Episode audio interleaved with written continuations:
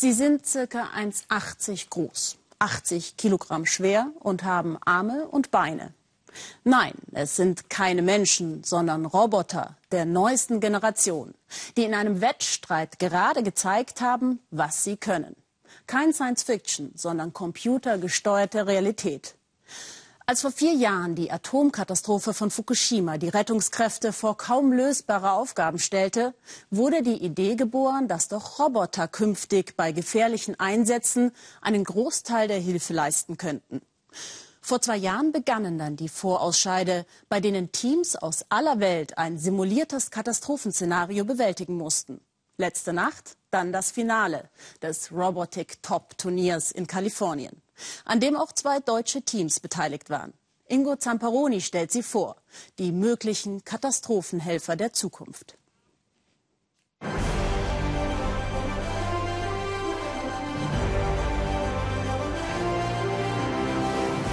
Sie heißen Chimp, Helios, HRP2 oder Atlas und sind gekommen, um die Welt zu retten. Naja, bis dahin ist es vielleicht noch ein weiter Weg, aber die Richtung ist schon mal vorgegeben. Wie können Roboter bei Katastrophen künftig in Gebieten helfen, die für Menschen zu gefährlich sind? Stichwort Fukushima. Das wollte auch DARPA wissen, die Forschungsabteilung des US-Verteidigungsministeriums. Und stellte nicht nur dreieinhalb Millionen Dollar Preisgeld in Aussicht, sondern auch höchste Ansprüche an die Teilnehmer. Auf dem Hindernisparcours müssen die Roboter so verschiedene Aufgaben hintereinander erfüllen wie Türen öffnen, Ventile zudrehen oder Löcher fräsen. Gesteuert und angewiesen werden die Maschinen dabei per Funk aus mehreren hundert Metern Entfernung. So ein bisschen ist das ja wie bei der Formel 1. Hier sitzen die Techniker und Mechaniker in den Boxen und draußen kämpfen die Boliden im Parcours vor den Fans. Für die Endrunde dieses internationalen Technikturniers qualifiziert auch zwei deutsche Finalisten. Von der Uni Bonn Team Nimbro Rescue und von der TU Darmstadt Team Hector. Letzte Checks vor dem ersten von zwei Durchläufen. Die Südhessen hatten nur drei Monate Vorlauf, entsprechend groß die Anspannung. Und gerade bei solchen modernen, komplexen Maschinen, da kann immer irgendwas schiefgehen. Da sind so viele Einzelteile in Arbeit und da geht immer was kaputt. Und da muss man immer dann schnell und zügig improvisieren. In der Arena östlich von Los Angeles wird es ernst für Roboter Johnny 5. Die erste Aufgabe, Autofahren, meistert er bravourös. Auch die Tür bekommt er auf.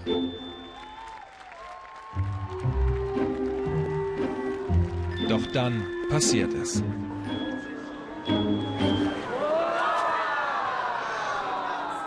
Ein mechanischer Defekt, den Team Hector bis Ablauf der Zeit nicht mehr repariert bekommt.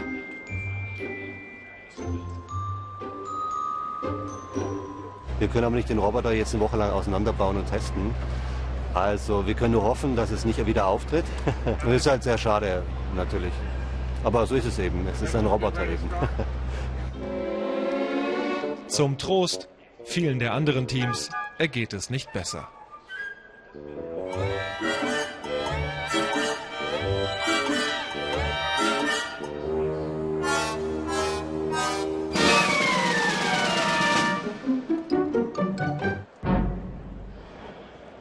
Für uns Menschen sind das ganz automatische Abläufe. Gehen, greifen, Treppen steigen. Aber wenn man sich diese Roboter anschaut, wird einem nochmal bewusst, was für komplizierte Vorgänge das in Wirklichkeit sind. Die menschlichen Errungenschaften der Evolution besser zu kopieren, ist das eine. Das andere ist die Frage, geht es hier wirklich nur darum, welche Katastrophen oder Alltagshilfe Roboter eines Tages leisten können? Immerhin steckt hinter dem Wettbewerb das Pentagon. Sie wirken jetzt schon martialisch, Sehen so etwa die Soldaten der Zukunft aus? Wir haben alle die Terminator-Filme gesehen und Frankensteins Monster. Und es liegt in unserer Natur, uns erstmal vor einer Maschine zu fürchten, die aussieht wie ein Mensch und wir verstehen nicht, wie sie denkt. Die grundlegende Technologie ist aber für alle möglichen Zwecke nutzbar. Und es liegt dann an uns, an der Gesellschaft, zu entscheiden, wie man diese Technologie letztlich anwendet. Sie aber von vornherein zu unterdrücken, kann nicht die Antwort sein. Eine Antwort auf die Hardware-Probleme von Johnny 5 findet Team Hector auch am zweiten Tag nicht.